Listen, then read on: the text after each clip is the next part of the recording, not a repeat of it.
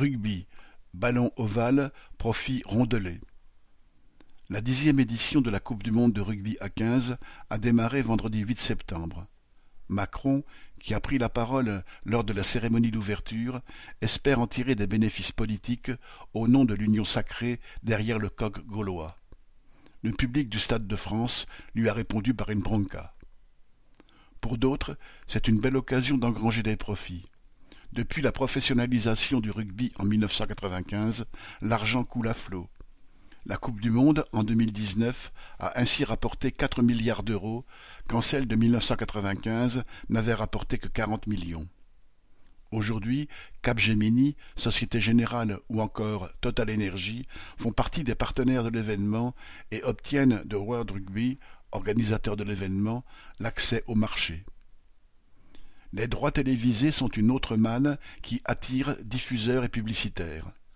À trois cent mille euros le spot de trente secondes, il y a de quoi les faire saliver. Lors de l'édition de 2007, déjà organisée en France, les matchs du 15 de France avaient eu jusqu'à 18 millions de téléspectateurs, autant que des matchs de football. TF1 a récupéré de nouveau les droits pour l'édition de 2023 pour une somme estimée à 40 millions d'euros et en a revendu une partie à France TV et M6, ainsi qu'à des organismes publics qui ont assuré des retransmissions gratuites. De leur côté, les lobbies viticoles ont pesé de tout leur poids pour que le ministère de la Santé annule deux campagnes de prévention sur le thème qui y met alcool et rugby. Le groupe Heineken était d'ailleurs jusqu'à cette année l'un des sponsors majeurs de ce sport, au point d'avoir imposé son nom à une prestigieuse compétition européenne, la H-Cup. Sans surprise, entre les profits des producteurs et des vendeurs d'alcool et la santé des supporters, le gouvernement a rapidement choisi. Les liens entre patrons, affairistes et clubs professionnels ont déjà été à la source de plusieurs scandales. Le plus retentissant a touché l'ex-secrétaire d'État au sport, Bernard Laporte, devenu ensuite président de la Fédération française de rugby, et Moed Altrad, patron milliardaire du BTP et président du club de Montpellier. Tous deux ont été condamnés l'an passé à de la prison avec sursis pour corruption, trafic d'influence et abus de biens sociaux. Le bon déroulé de la Coupe du monde dans les villes qui servent de camp de base à des équipes va être assuré par 3500 bénévoles.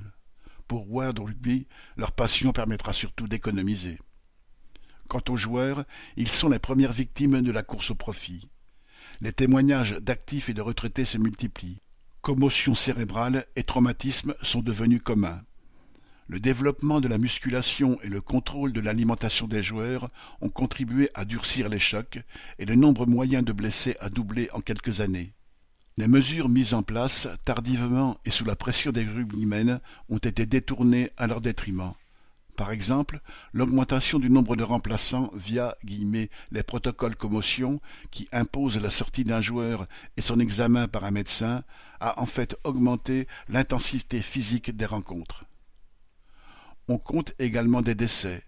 En 2023, d'anciens joueurs ont intenté une action en justice contre plusieurs instances. Sur la dernière décennie, ils estiment à 400 le nombre de joueurs morts de façon prématurée à cause de dommages cérébraux faisant suite à des matchs. On est loin des valeurs du rugby vantées par beaucoup. La seule valeur pour la capitaliste qui tourne autour de ce sport est celle de leur tiroir caisse. Armand Vinta